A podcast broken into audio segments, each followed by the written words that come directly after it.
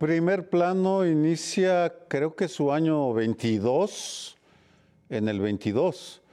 Eh, por tanto, pues eh, hay ahí una, una combinación que eh, lo menciono porque pues hemos visto pasar varios sexenios. Es curioso cómo, cómo hemos visto el ir y venir de la política y generalmente a principios de cada, de cada año hacemos un pronóstico o algunas reflexiones sobre lo que puede esperarse y el tema de la política nacional está bien repleto de asuntos eh, importantísimos. Eh, destaca, por supuesto, la consulta eh, en la cual se opinaremos, si es que opinamos, pero creo que sí opinaremos sobre la permanencia o no del actual presidente. Luego está ya no en en, las catacumbas la situación de la, competencia para las candidaturas a presidente de los partidos. Están ya todo lo que dan, vamos, eh, sin ningún, eh, sin ningún eh, subterfugio. Vienen elecciones en algunos estados, los partidos están reajustando sus estrategias sé que cada uno de nosotros va a opinar sobre algún tema. Yo me quisiera centrar brevemente en un asunto que está rondando toda la vida política, que es la polarización. Porque creo que estamos todavía muy a tiempo de hacer una distinción fundamental que resulta de los hallazgos que estamos teniendo en el, en el programa sobre odio y concordia del Seminario sobre Violencia y Paz del Colegio de México. Es decir, les adelanto algunos resultados de las investigaciones. El principal es que curiosamente, salvo las excepciones de rigor, entre los protagonistas, los actores de la política, y nosotros como opinadores somos actores de la política, opinamos fuerte, damos razones, pero no insultamos de una manera soez. Eh, eso no es así, digo, hay una, incluso el presidente en sus mañaneras a decir lo que piensa, pero no le puede responder y, vamos, es un ejercicio de diálogo intenso, a veces eh, áspero, pero, pero saludable. Pero lo que encontramos, estamos encontrando y vamos a demostrar durante este año, es que hay unos profesionales del odio. Hay un grupo pagado de eh, personas de los dos bandos o de los tres bandos que están listos para inmediatamente que habla algún actor, un protagonista, entra y lanza la ofensa, la agresión, el lenguaje soez para calentar el ambiente. Me parece que estamos a tiempo de aislar o intentar aislar ese grupo de provocadores que sí está causando daño a la vida, al ambiente. Bueno, no es agradable que uno le digan chayotero, ratero, este, traidor a gente de la CIA, hablo de mí, es lo que me dicen vejete, eh, senil, en fin, y se siguen. Es, es muy desafortunado, pero por eso es necesario hacer la distinción. Yo creo que es muy importante lo, lo que dices. No. yo, yo, creo que es muy importante lo que dice Sergio. Yo pensaba entrar por otro lado, pero creo que ese es central. Se ve en todas las democracias esta tendencia, y cuando digo polarización no quiero decir que la polarización en el sentido social, sino la forma en que se discuten los asuntos se van a los extremos, ¿no? Se van buscando argumentos, o más que argumentos, colgarte de algún tema y a partir de ahí empezar a lanzar insultos, invectivas, en un sentido y en otro, y se vuelve una especie de babelización de la conversión pública en donde nadie aprende, nadie entiende ya qué dijo la otra persona. Yo celebro que nuestro programa siga siendo un referente y que efectivamente después de todos estos años se puedan discutir los temas con una apertura enorme y eso pues no puedo más que decirlo, eh, decirlo como un elemento gratificante. Espero que se transparente si hay dinero público o no, eh, o si hay dinero de cualquier otro espacio para colaborar con la efectivamente polarización. Ya lo hemos visto en Estados Unidos, la, función de estos algoritmos, porque muchas veces son hasta robots, ni siquiera son personas, son robots los que dicen, vámonos a posiciones extremas y así vamos generando conversación. Yo, yo espero que eso lo conjuremos, que tengamos la inteligencia colectiva para discutir argumentos en el centro, aunque pues no, no soy ingenuo, sé que las democracias cada vez se mueven más por estas posiciones en redes sociales. Rápidamente apunto lo que para mí serán los tres capítulos más relevantes en lo político del año. Uno, la revocación de mandato, ya lo decías tú, que será un ensayo general. Yo no creo que el presidente pierda en ningún sentido esa revocación de mandato, sigue siendo, y estoy seguro que el año próximo lo conservará un presidente muy querido y muy valorado, entonces no habrá ningún elemento para pensar en la revocación, será un ensayo general para su propio partido de cómo organizarse para las campañas. Apunto telegráficamente, pues para Morena también va a ser el año de si puede o no vivir sin el flotador que supone la popularidad del presidente, si tiende o no a institucionalizarse. Veo también, por citar otro tema relevante para el año que viene, a un PRI que tendrá que decidir si es un sector más de la 4T o es efectivamente una fuerza que se une a la coalición opositora. Realmente lo tenemos dividido. Por un lado, ha anunciado que va con el PAN y el PRD en cuatro entidades federativas y en otras dos irá de comparsa de Morena. Por tanto, el PRI tiene, digamos, baraja en, en las dos formaciones. Y en el caso del, del PAN, pues el presidente lo ha definido ya como el interlocutor primero a finales del año pasado. El secretario de Gobernación habló con el sistema PAN, lo definió como su primer interlocutor y claramente será el polo opositor a partir del cual se vaya tejiendo la candidatura que frente a quien finalmente se seleccione en Morena. Más o menos así ve el año. Bien, yo quisiera eh, pues confirmar esta entrada que ustedes han hecho de buenos deseos de tener un debate, un diálogo lo más constructivo que se pueda. Y es que estamos en tiempo de buenos deseos, estamos esperando que lleguen los Reyes Magos en un par de días. Eh, y espero que nos traigan cosas muy importantes. Eh, yo me voy a concentrar, ya que ustedes han comentado algunas cosas, en las elecciones que va a haber el año entrante en seis estados de la República. Todavía es muy pronto para hacer pronósticos, pero ya hay algunos indicadores que nos permiten ver que en estos seis estados eh, hay una gran dificultad para pensar que un partido distinto de Morena llegue en cinco de ellos, donde se ve más o menos claramente que podría llegar un partido distinto del de Morena es en Aguascalientes con el PAN. Pero en otros dos que gobierna el PRI actualmente, eh, pueden ir, como ya anticipaba Leonardo, a apoyar a Morena, porque son dos eh, estados en los que los gobernadores han tenido cada vez más proximidad con el presidente de la República y pueden abrir paso de distintas maneras. Sabemos que el uso del poder local también existe y no se ha cancelado para definir elecciones o para impulsar a sus candidatos de predilección. Pero el PRI en esos dos estados, que son Hidalgo y Oaxaca, eh, está claramente, cada vez más claramente vinculado a Morena.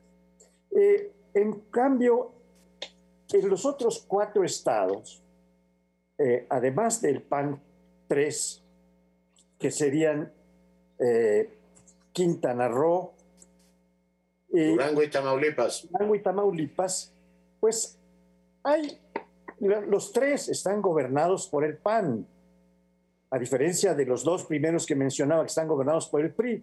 Esos van a ir claramente con la coalición en la proporción que esta coalición se, se logre o se mantenga.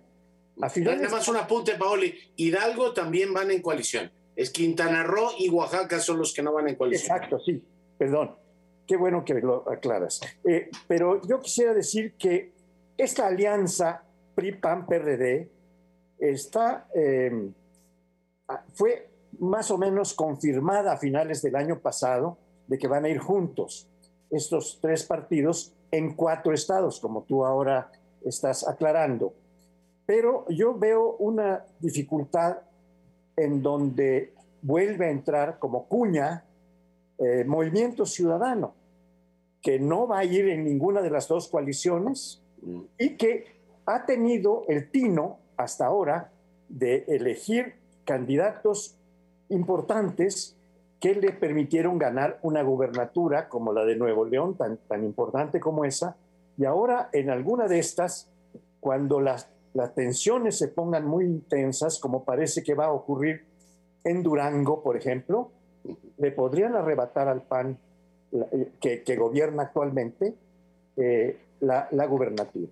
Entonces, eh, estamos llenos de interrogantes, como en muchas cosas, pero cada día que pase de este año se van a ir aclarando cada vez más en función de las coincidencias, de las coaliciones, y también hay que tener presente, aunque no está en ninguna de las dos, a Movimiento Ciudadano que ha tenido una perspicaz intervención para lograr triunfos en el panorama nacional. Bueno, pues a mí eh, me gustaría rápidamente, en, este caso de la política y de la polarización, subrayar que la base eh, social, material de la polarización está ahí desde hace muchísimo tiempo, eh, décadas, siglos si se quiere. La sociedad mexicana es una sociedad polarizada, muy polarizada. ya Humboldt nos lo dijo. No necesitaba Morelos decirnos que había que moderar la opulencia y la miseria. Pero durante un tiempo en el siglo XX, la capacidad del sistema priista, del sistema autoritario, hizo que eso quedara envuelto en otras materias políticas y no se veía la polarización. Cuando se rompe el cristal del el sistema priista, está ahí lista la sociedad, la materia prima de la sociedad para polarizarse. Y ahora lo estamos viviendo. Es algo que quizá debió de haber pasado antes para evitar llegar a los extremos en que estamos ahora, donde la concentración de la riqueza es eh, francamente escandalosa. Eh, México podía ser un ejemplo para este economista francés Thomas Piketty sobre la dureza de la concentración que es producto de que durante mucho tiempo pareció no haber polarización, sino una cierta tranquilidad dada por un sistema presidencial, un partido de Estado y todos más o menos bajo control. Se perdió ese control, surge la, eh, el verdadero México que es ese, el México polarizado. Entonces, sí, el discurso eh, puede hacer esto, agudizarlo, pero la raíz de la polarización la tiene la naturaleza misma de la sociedad mexicana. Es ahí, ahí, ahí donde deberíamos de intentar eh, disminuir esa polarización, lo cual no está fácil, porque los intereses creados que insisten en seguir con las mismas tendencias de concentración del ingreso no se han movido para nada, están vivitos y coleando. Qué, interesante planteamiento haces, Lorenzo. Como te referiste a la polarización, respondo muy brevemente con, o, abundo, no respondo, porque realmente te, escuché con mucha atención el, el razonamiento. Eh, a lo que me refería para subrayar es que la, polarización eh, en el discurso político, no la polarización por diferencias económicas, sino el discurso político, no involucra a los actores políticos que han seguido dialogando. El, el secretario de Gobernación se reunió con eh, los líderes del PAN y hablaron y luego salen y se insultan.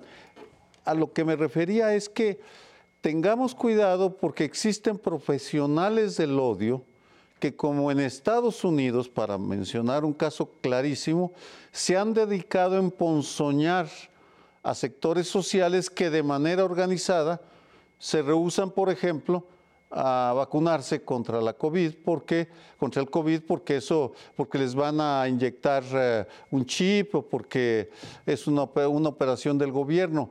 Es, esa, es ese fenómeno al que me refería, no al de la clase política, porque eh, a lo mejor estamos, los políticos están jugando con fuego al alentar el odio, cuando eso puede llevar a la organización de los extremos, pero nos tenemos que ir. Bueno, fíjense que vamos a cambiar de caballo a la mitad del río. Eh, habíamos pensado en poner a discusión el futuro inmediato de la economía, tanto de la mexicana como del mundo, y desde luego poner el tema de la inflación como eh, eh, centro, el tema del crecimiento tan lento de nuestra economía, pero los colegas insistieron en que es muy buen tema este de la polarización, de las dos polarizaciones. ¿eh?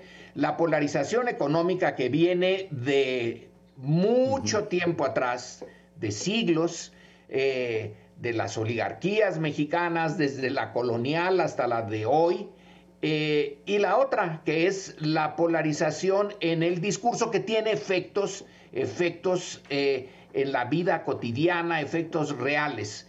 Y eh, a Leonardo le pareció de lo más interesante seguir con eso. Así que, Leonardo, es su turno. Gracias, Lorenzo. Eh, yo creo que hay efectivamente en las democracias modernas, con la presencia de redes sociales, esta tendencia a los extremos. Estados Unidos, decía Sergio, provee un ejemplo muy claro de cómo las posturas antes mediadas entre Partido Republicano y Partido efectivamente Demócrata se van corriendo a los extremos con posiciones y operaciones de algoritmos y robots. La elección de Trump lo planteó claramente. Si tú a un sector de derecha proclive al, digamos, en este caso, proteccionismo, lo llenas con un montón de contenidos a través de Facebook o como sea, diciendo que le estamos los mexicanos quitando sus empleos, que además los mexicanos son violadores y todo lo demás, tú vas generando posturas cada vez más críticas con una posición que se vuelve irreconciliable con la otra.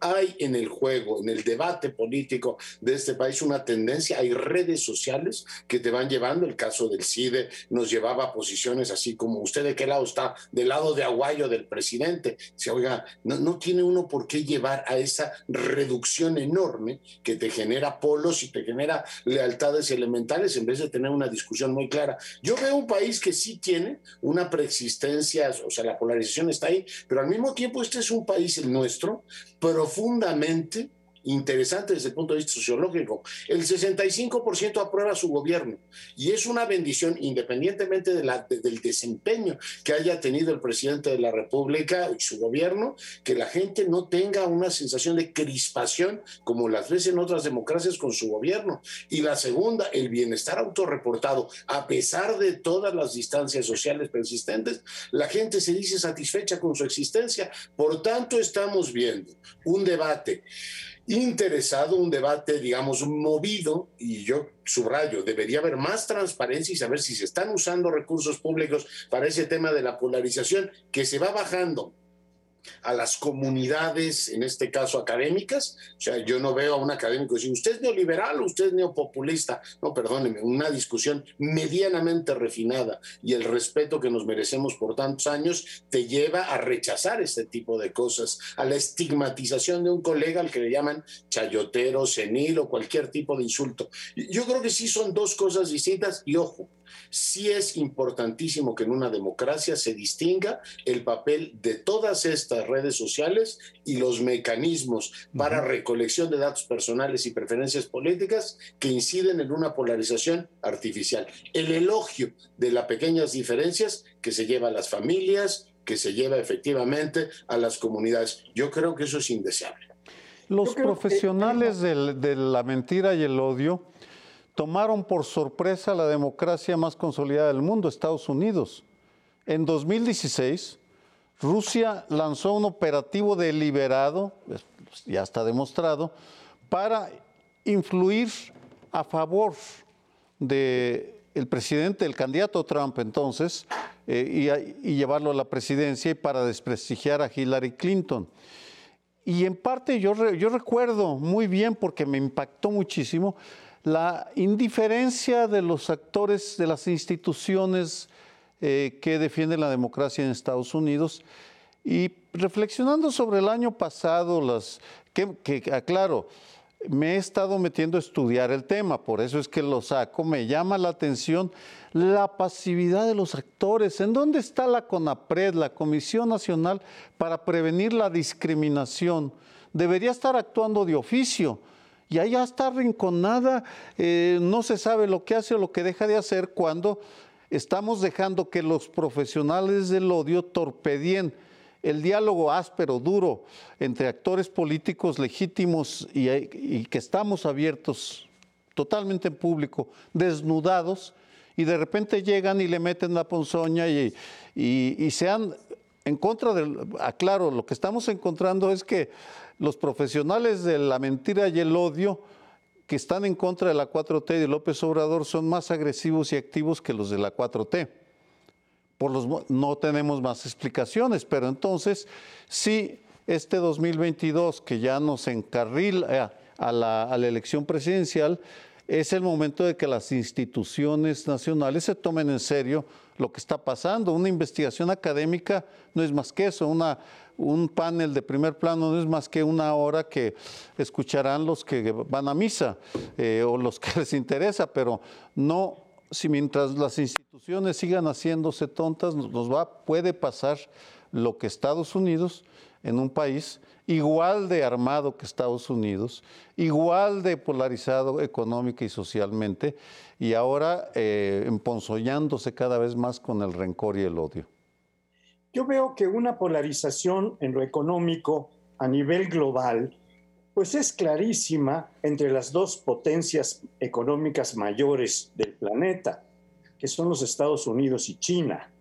Están peleando palmo a palmo el comercio, la industria e industrialización, las finanzas y diversos aspectos en los cuales se va definiendo poco a poco en comercio, aparentemente China tiene mano o va adelante, pero Estados Unidos está empezando a tener una posición que me parece sumamente interesante en, otro aspecto de esta polarización de la población, que es, es un aspecto de, las migraciones. Estados Unidos aparentemente se está inclinando por eh, estar impulsando un entendimiento y un respeto a los derechos humanos de los migrantes en el mundo, particularmente en la parte que le toca. La parte que le toca es probablemente la de la presión mayor, aunque en Europa hay presiones muy graves de la migración, en países como Alemania, Italia, España, etcétera, en donde hay posiciones muy radicales contra la migración, como en Italia, y hay posiciones que se entienden mucho mejor con esta capacidad que pueden tener los seres humanos de asimilar estas migraciones que vienen de países como África y Asia y que tienen necesidades eh, muy amplias, las cuales hay que contribuir a, apoyar. Pues en Italia sí está habiendo un rechazo muy fuerte. En España hay una posición todavía muy indecisa. Sí está teniendo una una migración importante, pero no tiene la capacidad que tienen los otros países como Alemania para asimilar esa, esa, esa polarización. Y en México lo que está ocurriendo es que una buena parte de la, de la migración que está viniendo de los Estados de, de, los países centroamericanos se va a tener que quedar en México. Y no sabemos si nosotros tenemos esta capacidad para asimilar esa y darles trabajo y una vida digna a los migrantes mientras están aquí, que pueden ser años. Muy, buena eh, esta última posición, eh, Pauli. Los migrantes pueden ahondar las polarizaciones.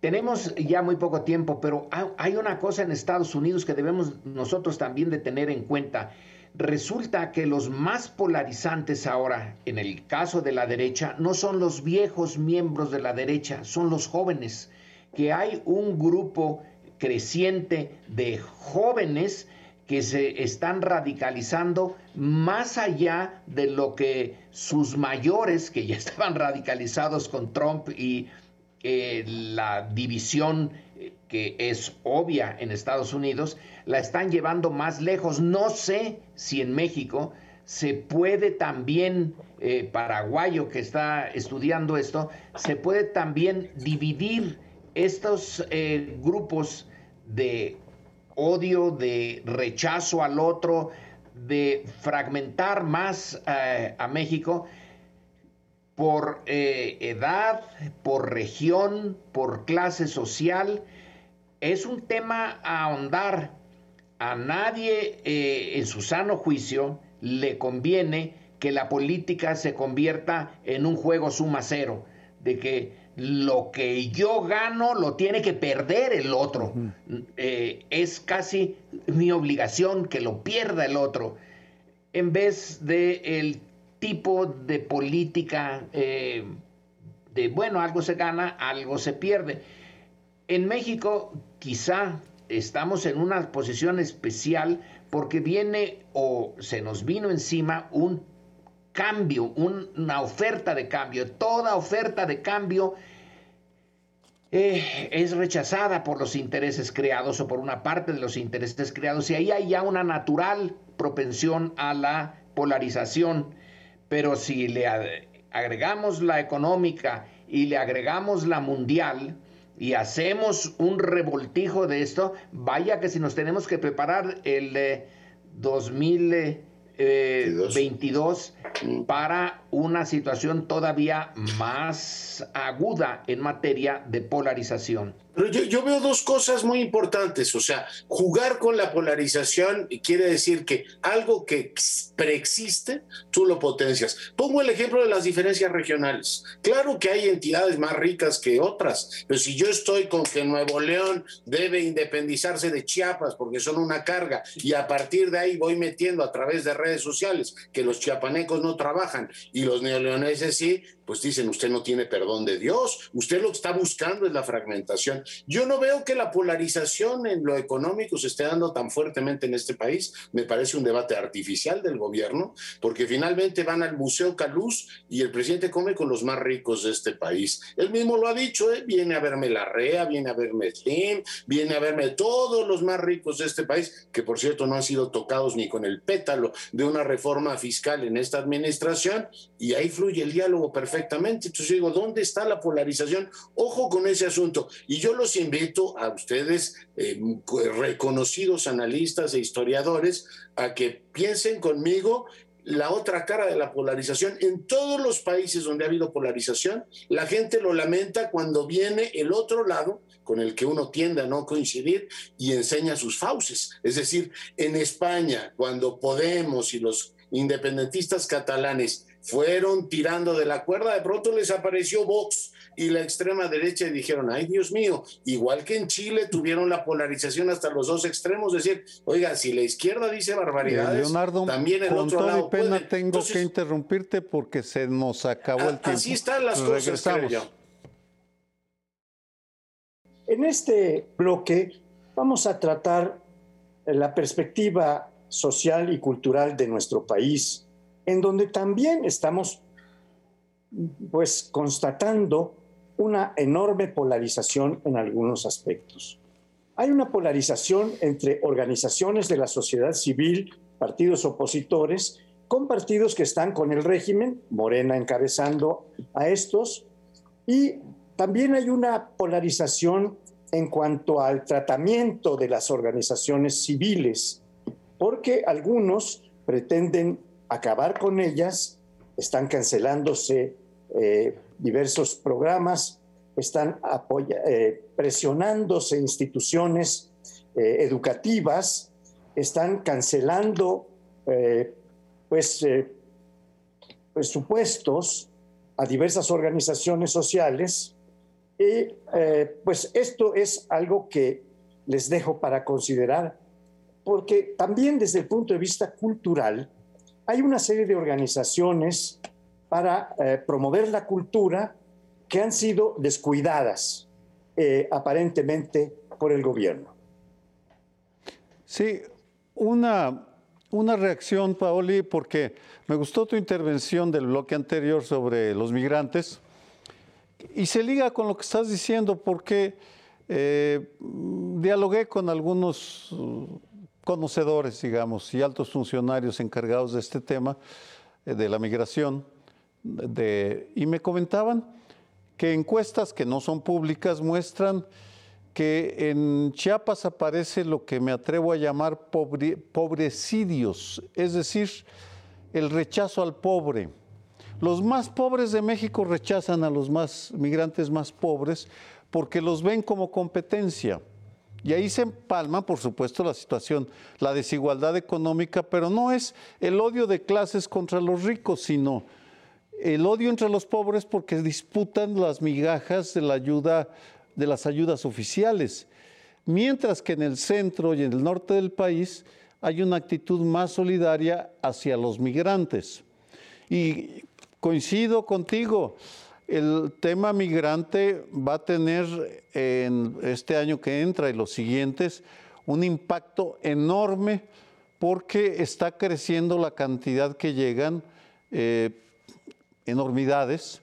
Se llegó casi a 140 mil solicitantes de asilo en México, más los que ya se están, más los que no se registran, más los que entran de manera ilegal en un esquema de corrupción que está rebasando al gobierno de la República, no están pudiendo controlar la migración, que se está expandiendo por todo el país y provocando reacciones que en algunas ciudades, regiones, se acercan peligrosamente a la xenofobia que se observa en Europa y Estados Unidos. Eh, sí, es un, es un ingrediente eh, que, que tenemos que tomar en cuenta los analistas porque es algo nuevo.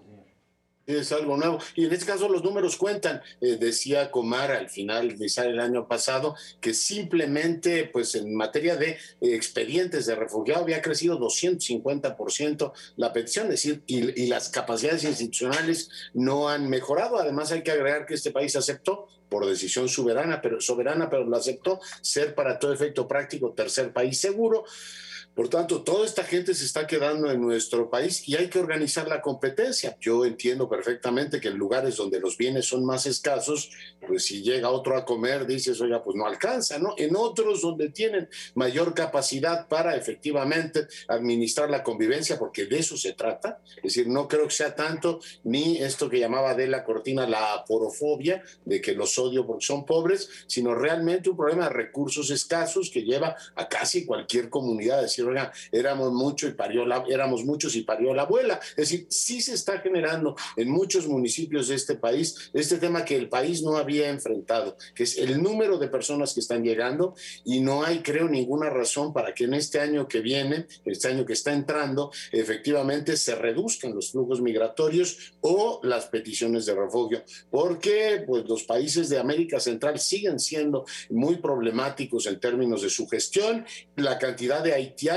que están migrando desde Haití y desde América del Sur es enorme y no hay ninguna razón para imaginar que esa hemorragia se va a detener. Por tanto, sí tenemos primero que dar más dinero a la cooperación.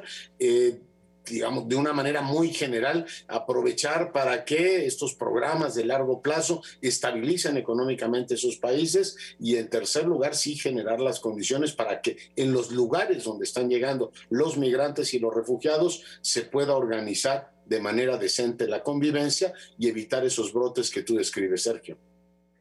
A diferencia de otros eh, países, México tiene una historia de poca aceptación de los extranjeros.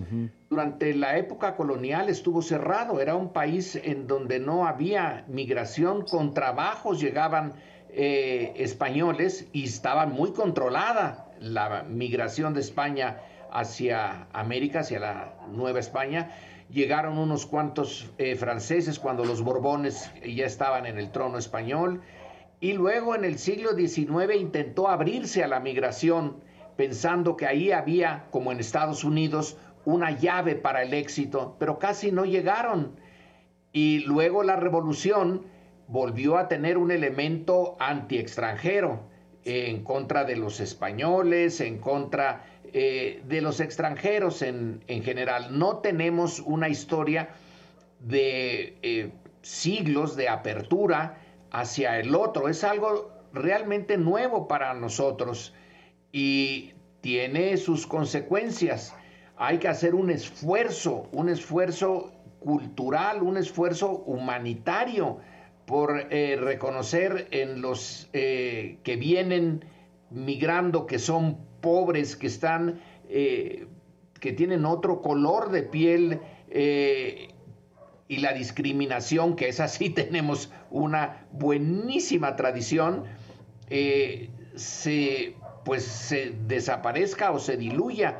Pero está en nuestro pasado histórico un problema que no tenemos tradición de recibir en cantidades suficientes a gente de fuera y eh, sobre todo a gente que tiene un nivel económico eh, muy precario. Eh, sí se puede recibir a un gran magnate extranjero que venga aquí a poner una empresa, pero desde a los chinos, como les fue en Torreón a principios del siglo XX, y la discriminación a los trabajadores que las compañías inglesas trajeron también en el siglo XIX del Caribe inglés a trabajar en las costas mexicanas. No, no está fácil en nuestra tradición ser eh, eh, flexibles en esto, pero tenemos que serlo, tenemos que cambiar. Francisco José, ¿me permites un minuto? Un minuto. Por favor. Solo dos aclaraciones. Primero, pedir disculpa porque dije pobrecidio lo cual es incorrecto, es pobrefobia, que es, es el término que nos tenemos que, inventar. Eh, y segundo, eh, solo incluir un, un detalle, que, eh, una cifra que mencionaba Gonzalo Aguirre Beltrán ya hace muchos años, de que vino a, América, Nueva España, el mismo número de población africana que de española, 300 mil. 300 mil y 300 mil y nos olvidamos que hay esa población eh, eh, afro-mexicana. Creo que sería lo correcto. Yo quisiera este, eh, meter al, a la discusión o a los comentarios de ustedes una temática que es la temática del cambio climático y de la protección de la ecología, el medio ambiente en el cual estamos teniendo posiciones bastante polarizadas en el país y en el planeta. Porque en el país estamos promoviendo una serie de acciones que van a conducirnos a seguir quemando carbón, hidrocarburos y carbón en otras formas, generando gases de efecto invernadero muy fuertes. Y en otros países están planteándose la posibilidad de dejar de emitir estos gases y están eh, propiciando pues la creación de, eh, de, coches eh, eléctricos, etcétera. Y en México no estamos dando los pasos aparentemente, según esta COP que tuvimos recientemente, estamos llegando tarde o vamos a llegar tarde e, y, y mal a esta tarea de proteger la naturaleza y la vida humana y la vida en general. Yo, creo que es un gran tema. Habrá que ver si efectivamente madura este debate en México, que lo he visto, Paoli, más que polarizado, como relegado, ¿no? No ha tenido grandes pastores, el gobierno no está particularmente interesado. Pero regresando al tema de cómo organizar la convivencia, creo yo que también, pues, habrá que involucrar a los distintos niveles de gobierno y socialmente creo que ser más, ser más simpático. A mí, se los digo con enorme frustración, sí, sí me generó una, una sensación amarga el que después de la muerte de todos estos centroamericanos en un accidente de camión en Chiapas, no declaráramos luto nacional. O sea, cuando un país no, no, tiene un dolor por lo que le ocurre a otros seres humanos, yo me pregunto si eso hubiese ocurrido en un condado de Texas o de California, ¿qué estuviésemos diciendo? Hubo más reacción en México a lo que ocurrió en un camión que llevaba migrantes en Colchester, en Gran Bretaña, que fue una tragedia discutida por todo el mundo, que la propia reacción que tuvimos. Yo espero que no nos anestesiemos ante el dolor y la necesidad de otros pueblos y como dice Lorenzo, no es fácil hacerlo, pero debemos obligarnos, hay que hacer de necesidad virtud y mostrarnos más solidarios y más empáticos con la tragedia de los otros. Bueno, ese es, eh, nos quedan unos segundos, los voy a tomar porque tengo que cerrar, eh, les, les aclaro a mis colegas me parece que dimos una buena revisión a los temas y solo me parece que nos faltó meterle nosotros el diente al tema ambiental, porque pues lo que estamos demostrando es que tampoco nos interesa demasiado al dedicarle una colita de, de un bloque. Pero en fin, nos vamos, regresamos.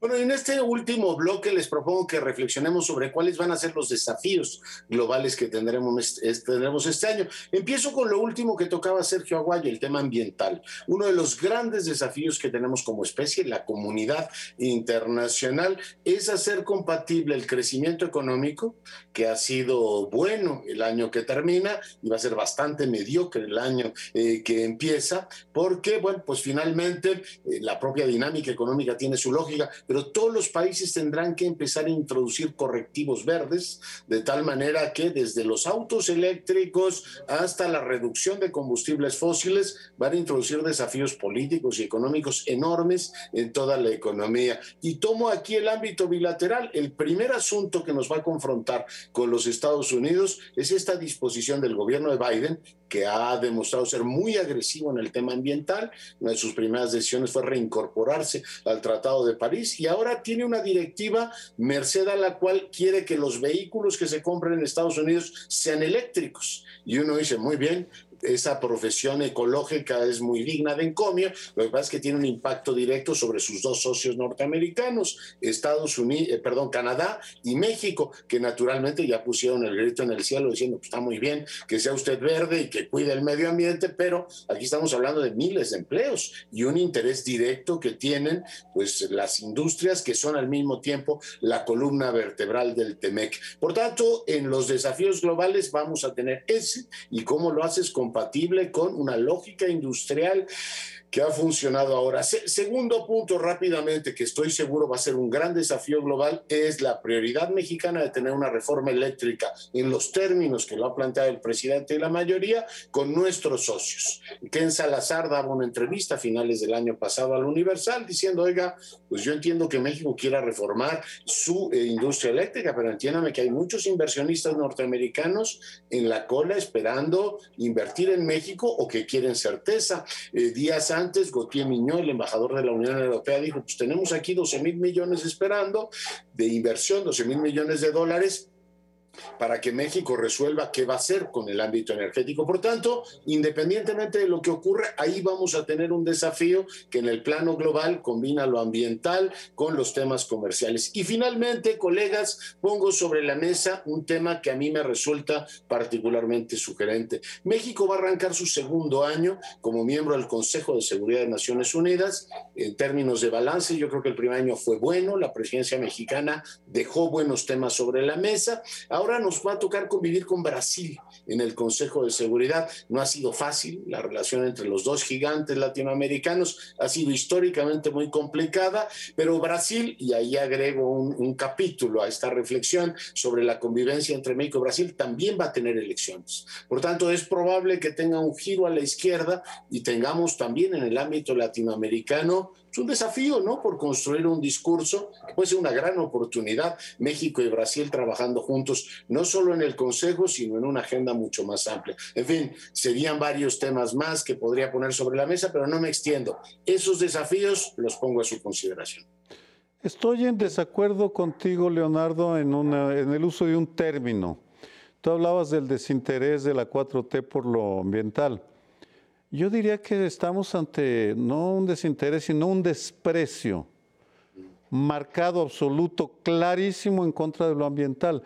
Ni al presidente, ni a Morena, ni a la 4T le interesa lo ambiental, lo cual es una tragedia, porque si hablamos de lo internacional, ese va a ser el tema del 2022. Por las buenas y las malas razones, porque las grandes potencias del mundo ya se dieron cuenta que está en juego la supervivencia del planeta, porque están alterándose los eh, equilibrios ecológicos en diferentes partes del mundo. Y mientras tanto, ¿qué vemos aquí para mostrar el desprecio? Uno, el amaciato del gobierno de la 4T con los farsantes del Partido Verde. Me parece, me resulta inconcebible que el gobierno de la transformación siga auspiciando a un partido de empresarios farsantes que les interesa poquísimo lo ambiental. Por tanto, lo ambiental Y alguien se pregunta, ¿y las ONGs dónde están? Pues las ONGs están arrinconadas porque el presidente odia a las ONGs y porque su circular número uno del 14 de febrero del 2019 fue para lanzarse, prohibir que el gobierno federal entregue recursos a fundaciones organismos cívicos y ambientales, por supuesto. En consecuencia, eh, es una pena, pero lo que vamos a ver, pese a lo que diga Marta Delgado desde Relaciones Exteriores, que a ellos sí les interesa lo ambiental, bueno, pues lo dirá, pero no lo están demostrando porque no pueden, porque no depende de Relaciones Exteriores o de la voluntad de un ambientalista como Marta Delgado, sino de que no está en los genes, en la vocación del partido mayoritario, indudable, que prefirieron aliarse con los destructores del medio ambiente y el Niño Verde vendía permisos de uso de suelo en Quintana Roo y pedía cuánto me va a tocar, cuántos millones de dólares, está grabado. En consecuencia, pues sí es una lástima, pero es lo que es, es lo que hay. Pero yo creo que no solamente eh, Morena y la 4T en términos generales, con sus partidos eh, satélites, han mostrado como un claro desinterés, desprecio, según decía Sergio, sino que también los partidos de oposición han mostrado una debilidad enorme en la argumentación de la protección del medio ambiente, del calentamiento global, y de todas estas cuestiones que están haciendo daño a nuestra naturaleza. Están haciendo daño que nos va a llevar a problemas de seguridad alimentaria. Está haciendo daño en función de eh, muchas cuestiones que nos pueden traer eh, problemas gigantescos. En el cambio climático está, eh, el calentamiento global está pues, disolviendo los polos y está haciendo crecer el mar y están destruyéndose una cantidad de especies marinas, los, este, ¿cómo se llaman? Los eh, arrecifes están muriendo, han muerto el 40% de los arrecifes de nuestro país, que están en las costas de nuestro país, y otros están en proceso de un deterioro terrible, y no vemos que las fuerzas de oposición estén poniendo eh, el, acento en estas cosas que son fundamentales, que son literalmente vitales, y está poniéndolo en otras cuestiones que podrían ser secundarias en términos de comparación con los daños al cambio que está produciendo el cambio climático y el calentamiento global. Yo no niego eh, lo que ustedes han dicho, pero creo que le han puesto el acento eh, demasiado fuerte a un hecho que en realidad no tiene una salida muy fácil. Por ejemplo, eh, tú, eh, Paoli, dijiste que eh, están los em, consumo de fósiles. Y estaba refiriéndote de manera implícita al hecho de que se ha puesto una buena cantidad, una inversión grande en la este, refinería allá en el sur. Pero entonces la pregunta es esta ¿Qué se puede hacer un país que no tiene muchos recursos cuando tiene un parque vehicular de la magnitud que tenemos y que estamos importando gasolina? La refinería intenta detener la importación de gasolina. Ahora, ¿es posible tener autos eléctricos en un país eh, como el nuestro y pedirle a los dueños de los autos de ahora eh, que lo cambien, que se deshagan de su parque eh, industrial, eh, digo, automotriz, en función de una nueva generación de autos eléctricos o es algo que va a tener que, por fuerza, que tomar años? Y de momento lo que se quiere es ya inmediatamente detener la importación de gasolina. Eh, la transformación de nuestro parque vehicular va a tomar eh, tiempo. No es posible, eh, quisiéramos que ya para mañana todos los coches de cada uno de nosotros fuera eh, y tener otros autos o no tener autos, sino tener un sistema colectivo de transporte fantástico que no usara gasolinas ni nada por el estilo. Pero es posible, yo hago la pregunta de buena fe, se me hace que esto es deseable, pero no es posible en el corto plazo, que hay que hacer una, un planteamiento no de eh, decir no les importa el medio ambiente, lo están matando eh, criminales, sino que tenemos un problema económico ahí y es parte de nuestra pobreza el que estemos atrasados en esto. Si Estados Unidos mismo tiene todavía un parque eh, vehicular mayoritariamente de gasolina, pues ¿qué esperamos de nosotros? Leonardo, ¿quieres decir algo? Te quedan 10 segundos, 15. No, bueno, pues feliz año, que seamos rabiosamente felices. Bueno, feliz año. Feliz año, pues eh, nos despedimos, no, perdón, no nos despedimos, iniciamos, nos despedimos del primer, del primer programa de primer plano del 2022, que es nuestro 22 aniversario. Hasta el próximo lunes.